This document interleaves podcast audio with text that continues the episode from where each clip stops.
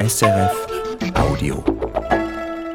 Sturz in die Sonne klingt dramatisch, ist es auch. Der Roman Présence de la Mort oder eben Sturz in die Sonne, der ist zwar schon über 100 Jahre alt, er wurde aber erst letztes Jahr auf Deutsch übersetzt.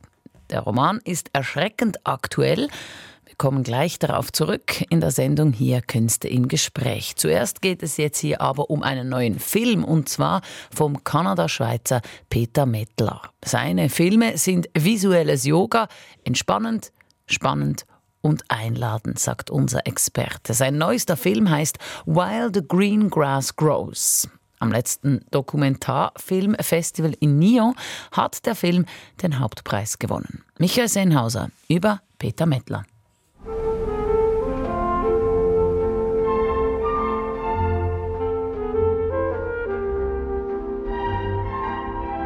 2015 hat Peter Mettler in Zürich seine schon ziemlich gebrechliche Mutter aufgenommen. Mach bloß keinen Film daraus, sagt sie darin direkt in die Kamera. Du würdest keinen Penny dafür kriegen. Don't make a film out of this. Whatever you do. You wouldn't get a penny for it. Aber natürlich hat Peter Mettler schließlich doch einen Film aus diesen Aufnahmen gemacht nach dem Tod der Mutter, als Auftakt eines auf sieben Teile angelegten Projekts, das er 2019 in Angriff nahm. While the Green Grass Grows heißt das Ganze nun, Teil 1 und 6. Die Teile, die vom Tod der Mutter und von jenen des Vaters ausgehen, sind jetzt im Kino und großartig. You know my life story. Not really. How would you summarize your life in a couple of sentences? Up and down. Wenn im ersten Teil die vom Alter und Krankheit gezeichnete Mutter die Schweizer Wurzeln der Familie in Erinnerung ruft, nimmt der Sohn das auch zum Anlass, alte Freundschaften in der alten Heimat wiederzubeleben. Während die zunehmende Einsamkeit des länger lebenden Vaters in Kanada dann die spätere Familiengeschichte spiegelt und den akzeptierten Abschied durch den Tod. Das führt auch zur stärksten Einstellung des ganzen Films, den Blick der Kamera auf die Wände im geräumten Haus der Eltern in Kanada. Auf Wände, an denen klar noch die Umrisse einer Wanduhr und der einst hängenden Bilder zu sehen sind. Bilder von abwesenden Bildern. Diese leeren Schatten an den Wänden seien ein Teil des Übergangs und er liebe Übergänge, sagt Peter Mettler. Yeah, those um, empty shadows on the wall of what used to be there, it's part of transition, it's part of carrying on. And I love transitions, so, you know, uh, I feel pretty good about it. Ursprünglich hieß das Projekt The Greener Grass, sagt Peter Mettler, weil er diesem Sprichwort nachgehen wollte, das behauptet, das Gras sei immer grüner auf der anderen Seite des Zauns. It used to be called the greener grass when I started to make the project. And it was looking at or exploring the idea of that expression you just said. The grass is always greener on the other side. What that means to different people in different places. And I was using that as a kind of um, trigger to lead me from one thing to the next. Weil sich aber die Welt weiterdreht, auch während man sich mit ihr beschäftigt, heißt das ganze Projekt nun While the Green Grass Grows. Und eigentlich stecken in dem Titel seine ganzen Improvisations- und Entdeckerwünsche, bestätigt Mettler. Yeah, I mean, I was looking for an idea that would be fluid and would let me improvise. I mean, that was the most important thing about the project anyway, was that I didn't want to work by a script. I, I really wanted to be in an exploratory mode um, where I could discover things that were beyond my own preconceptions. Er habe nicht nach Skript arbeiten, sondern die Grenzen seines eigenen Denkens überschreiten wollen. Wie das funktioniert, demonstriert eine ganz einfache Szene. Da denkt Peter Mettler im klar gedrechselten Off-Kommentar darüber nach, was den Kurs des Denkens verändern kann, während er im Bild am Klavier sitzt und improvisiert, in einem Raum mit lauter Fenstern mit Blick auf die Berge. And you think, oh, I'd like to play outside of my familiar tropes. Is it possible to do that? Und dann greift Mettler im Bild auf den Tasten daneben und spricht die Antwort direkt in die Kamera. Die zufälligen falschen Töne. I think the way that that gets challenged is like the wrong note, you know, or when when something is presented to you that you've never dealt with before and you you find a way to deal with it. Of course, you're still dealing with that wrong note with your familiar ways of responding, but it's taking you somewhere new. Das ist eine Montagekonstruktion, ein Bruch im Filmflow und damit auch ein Moment, der verhindert, dass sich das Publikum in Trance schaut oder schlicht einschläft. Die Szene sei entstanden, weil er lange nicht wusste, wie er mit dem monumentalen Projekt anfangen sollte. Um, the scene, which was very near the beginning, the, the whole thing is more or less chronological, um, was uh, an incentive to get me going, in fact. My friend was visiting and we were talking, and it's like, I have to start making this film because I'd been developing the idea for years. Eine Freundin habe ihm dann vorgeschlagen, er solle doch einfach sein Konzept direkt in die Kamera erklären. Er habe entschieden, dazu am Klavier zu improvisieren. She suggested, well, why don't you just talk to the camera and say what you're going to do? And then I thought, okay, I'll do that, but I'm going to play the piano because I haven't played the piano for a while and that might somehow trigger something. And indeed it did. It was spontaneous. The wrong note in the piano became this uh, topic of, if, if you will, of escaping your own patterns, escaping your own tropes as an artist. Die falschen Töne und das Klavier seien so zum Bild dafür geworden, wie man als Künstler seinen eigenen Denkmustern entfliehen könne. So it was a setup, but it was completely improvised inside the setup. Wenn in so einem Setup etwas passiere, das sei wie ein Tanz mit der Wirklichkeit. I find it so exciting that dance with reality, as reality is unfolding, and I'm documenting it. All these little coincidences and puzzles present themselves, and new themes emerge. And that, that interaction, that dance, is why I don't want to be writing a script ahead of time. Die sieben Teile, in die er das Projekt aufgeteilt habe, das habe sich in der Chronologie des Drehens und Schneidens ergeben. Die ordnende Interaktion mit dem Unerwarteten, mit dem Gefilmten oder eben mit einem zufälligen Fehler, das entspreche letztlich der menschlichen Art, dem Leben einen Sinn abzugewinnen. It's basically a chronological framework uh, because I want to stay true to the reality. And the seven parts emerged out of editing. You know, you. I, I think in, in the long run, the whole project is also about the idea of how we make meaning, you know, out of our lives, out of experience. Denn das ist das Schöne an Peter Mettler und seinen Filmen. Da wird reflektiert und spekuliert, da raunt auch mal die Natur, man sieht Wasser fließen, Blätter sprießen, Mettler trifft alte Freunde oder denkt mit seinem Vater über das kommende Ende nach. Aber Mettler brütet nicht. Er predigt auch nicht. Er nimmt sein Publikum mit auf seinen Ausflug und erinnert, mit ziemlichem Schalk, auch immer wieder daran, dass das so ist.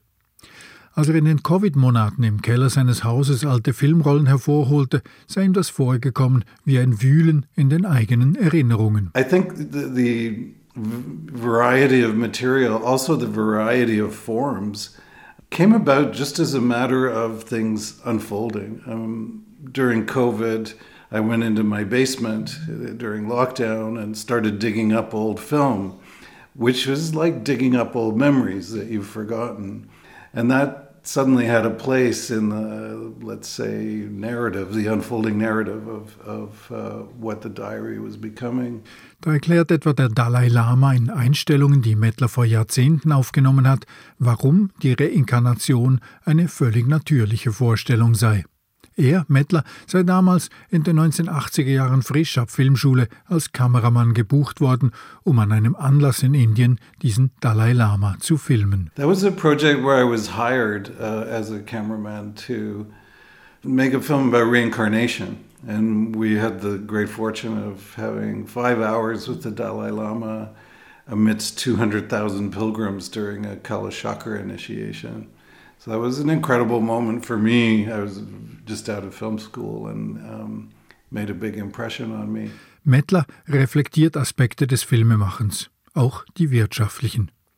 Da sitzt er einer Freundin und Mäzenin am Holztisch gegenüber. Sie hat eben ein Bündel mit 50.000er Noten vor ihn hingelegt. Seltsam, meint er. Diese Papierdinger, die machen so viel möglich. Sie aber findet, das sei zu abstrakt. Der kleine Stapel sähe gar nicht aus wie 50.000 Franken. Man müsse das anders verbildlichen, etwa als Jahreslohn eines Arbeiters. Strange, isn't it? these paper objects can allow so much to happen? It's too abstract. It doesn't look like 50,000. You have to find the equivalent in real life. A worker's year's earning or something like that. It's just paper. Und so wird diese Szene von der einfachen Geldübergabe zu einer weiteren Reflexion. Die Frau denkt darüber nach, wie der Reichtum in ihre Familien gekommen ist, auf wessen Kosten damals in der Frühzeit der Industrialisierung, dass nicht sie es verdient habe, aber nun immerhin versuchen könne, etwas damit zu ermöglichen. Mettlers Bilder und Gedankenfluss holt mich als Zuschauer ab. Dabei lässt er sich und uns nie vergessen, dass die Bilderfabrikation zwiespältig bleibt. Mit seiner Kamera erzeugt er Nähe zu anderen Menschen und bleibt doch auf der anderen Seite einer Maschine. So wie ich beim Interview mit ihm das Mikrofon als Legitimation für Fragen benutze und als professionellen Distanzhalter. Ja, das sei irgendwie eine perverse Art des menschlichen Austausches, meint Peter Mettler. Er sage es ja selbst im Film, er habe eine Hassliebe zu der Filmerei. Die Filmtechnik ermögliche vieles, aber zugleich trenne sie uns von der Realität, ersetze unsere Erinnerungen. It's perverted. and I can uh, completely relate to what you're saying. I even say in the film, I have a love hate relationship with film. And it goes in that direction because it's such a technologized way of being which has great gifts and great insights, but at the same time, it's separating you from reality. It's replacing your memory. Aber das entspreche der Zeit, in der wir leben. Nach homöopathischer Logik sei Film eben doch das richtige Arbeitsmedium. Gift wird mit Gift in kontrollierten Dosen bekämpft.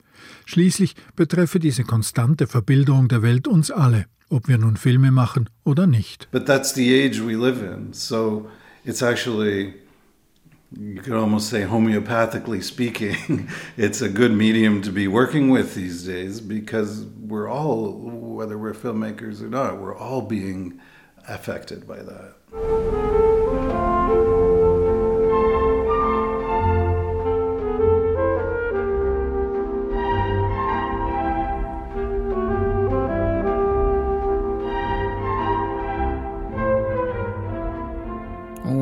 Green Grass Grows. Der Dokumentarfilm von Peter Mittler ist ab heute bei uns in den Kinos zu sehen. Und in den nächsten Tagen gibt es in verschiedenen Städten auch Spezialvorstellungen mit dem Filmemacher, der ist dann vor Ort. Vom Film wechseln wir jetzt zur Literatur hier in der Sendung Künste im Gespräch. Wir kommen zu einer literarischen Sensation zu einer kleinen Sensation vom letzten Jahr, gemeint der Roman des Wattländers Charles Ferdinand Ramu. Der Roman ist zwar vor über 100 Jahren erschienen, wurde aber erst jetzt ins Deutsche übersetzt und ist erst noch brandaktuell. Présence de la Mort oder eben Sturz in die Sonne. Wiederentdeckt hat das Werk Philipp Sippel vom Zürcher Literaturmuseum Strauhof. Zusammen mit dem Literaturwissenschaftler Peter Utz erörtert er die Besonderheiten des Romans und sie verraten auch, warum der Roman einst bei seinem Erscheinen ein Flop war, ganz im Gegensatz zu heute. Katja Schönherr hat Sturz in die Sonne gelesen. In Charles Ferdinand Ramus Roman Sturz in die Sonne sind nicht die Menschen am Klimawandel schuld, sondern ein erdachter Unfall im Gravitationssystem sorgt für das Ende unseres Planeten. Wissenschaftler haben festgestellt, dass die Erde aus ihrer Umlaufbahn geraten ist. Binnen weniger Wochen wird sie in die Sonne stürzen. Mit dieser Nachricht beginnt das Buch. Durch einen Unfall im Gravitationssystem stürzt die Erde schnell in die Sonne zurück. Strebt ihr entgegen, um darin zu zerschmelzen. So lautet die Botschaft. Alles Leben wird enden. Es wird immer heißer werden. Die Hitze wird unerträglich sein für alles Lebende. Es wird immer heißer werden und schnell wird alles sterben. Und trotzdem, noch sieht man nichts. Noch sieht man nichts. Das bedeutet auch, dass die Menschen am Genfer See, wo der Roman angesiedelt ist, diese schreckliche Nachricht nicht wahrhaben wollen. Sie halten die Entdeckung der Wissenschaft für Fake News, wie man heute sagen würde. Die Frau schüttelt den Kopf, während sich ihre Hände vor ihr heben und wieder senken. Aber, sagt sie, es könnte doch sein, dass es stimmt. Dummes Zeug, fängt da der Schreiner an. Die Nachricht kommt aus Amerika. Sie wissen doch, was das bedeutet.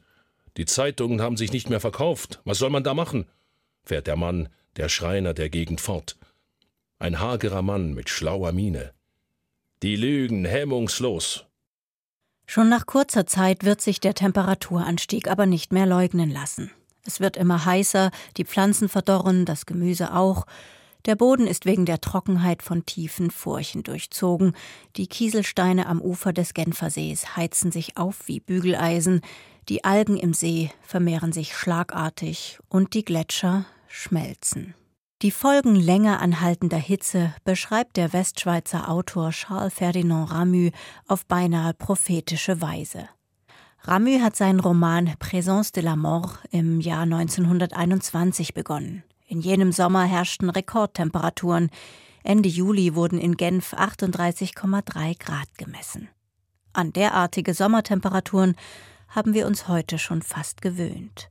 Damals aber waren sie ein Jahrhundertereignis. Ramü hat das inspiriert, sich zu fragen, was, wenn diese Hitze nie mehr aufhört?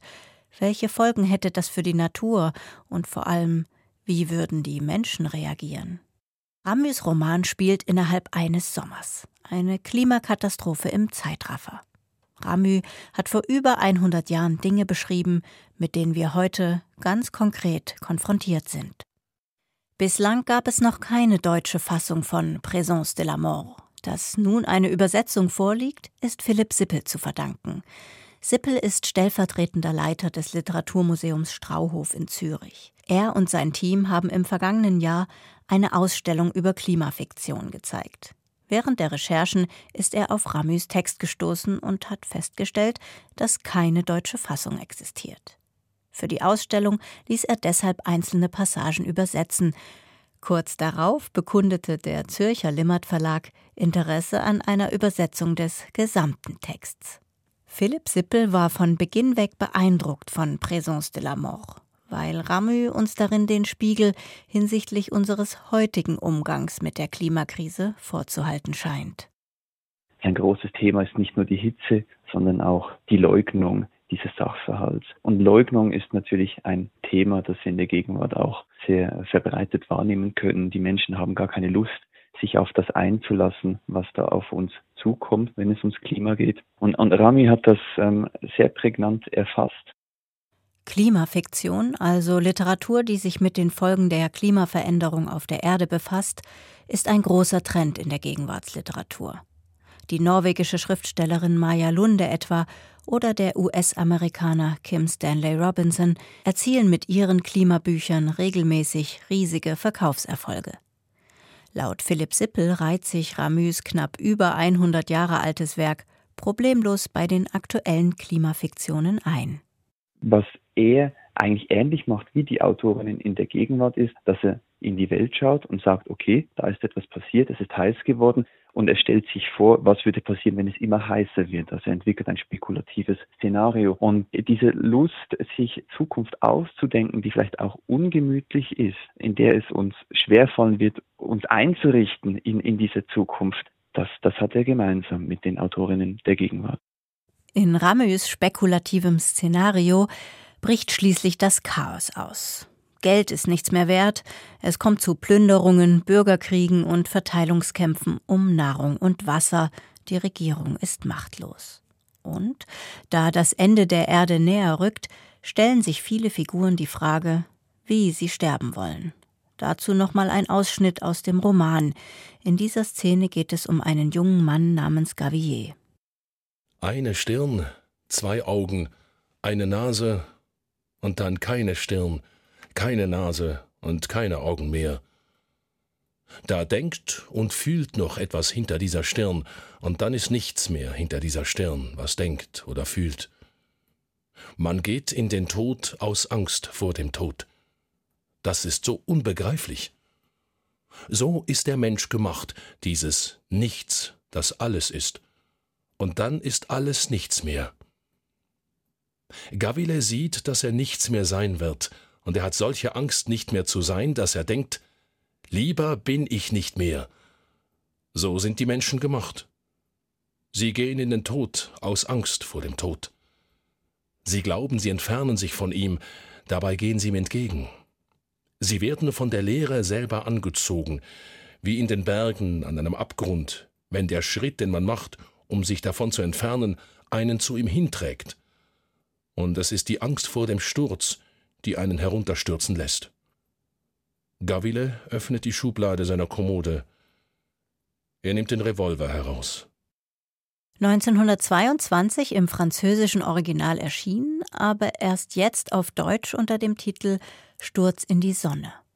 Warum ist der Roman eigentlich nicht schon viel früher übersetzt worden, wo doch Ramü in den 1920er Jahren bereits ein recht etablierter Autor war? Kurz gesagt, das Buch ist seinerzeit gefloppt. Es wurde wenig besprochen und wenn dann vernichtend. Kritiker konnten mit dem Thema des Romans nichts anfangen und auch nichts mit seinem unkonventionellen Aufbau.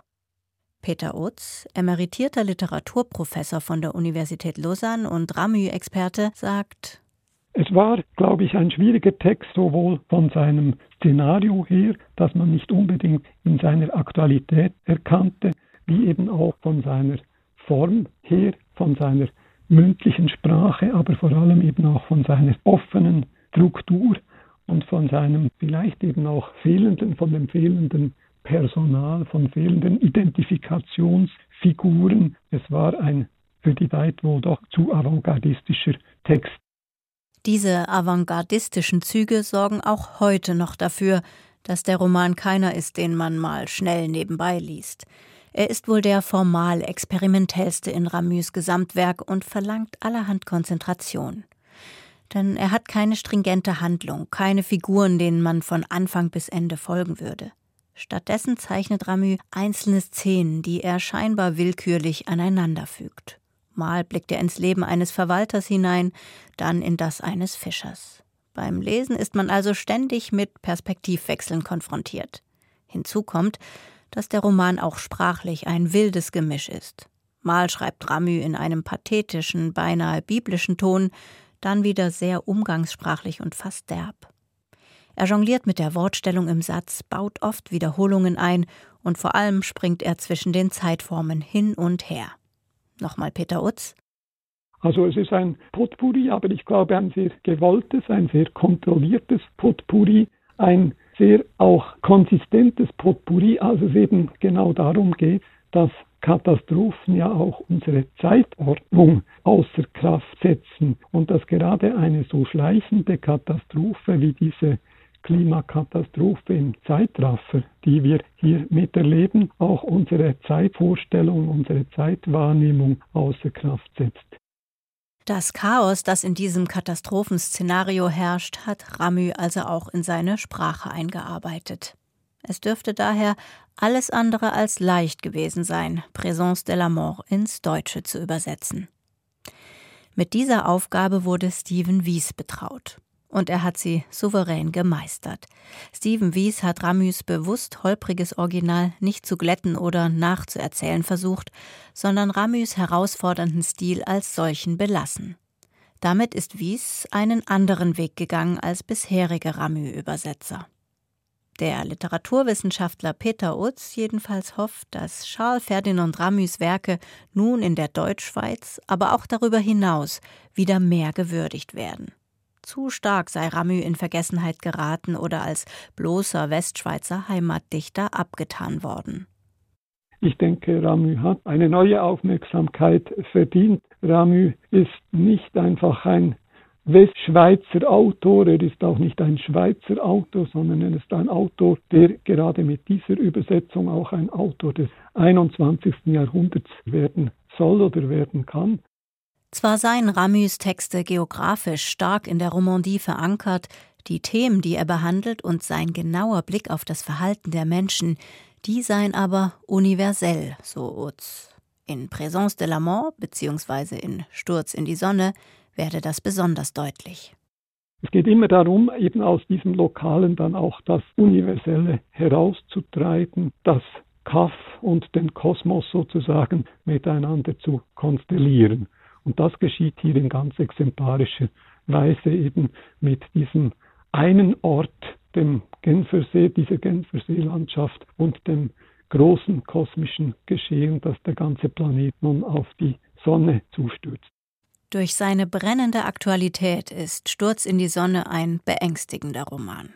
Was Philipp Sippel vom Literaturmuseum Strauhof, der diesen literarischen Schatz geborgen hat, aber auch betont, der Roman handle zwar von der Katastrophe, doch Gleichzeitig ist es auch eine Liebeserklärung an die Welt. Es ist eine, eine Hymne, ein hymnischer Gesang auf die Schönheit der Erde. Eine Hymne auf die Schönheit der Erde, die den Menschen erst dann bewusst wird, als sie dabei sind, sie zu verlieren.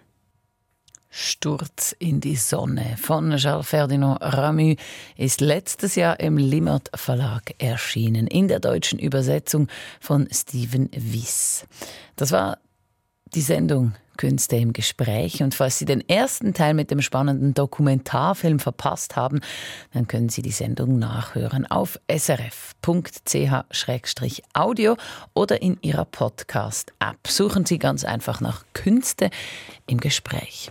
Und wenn Sie noch ein Feedback zur Sendung haben, dann immer gerne per Mail an studio.srf2kultur.ch.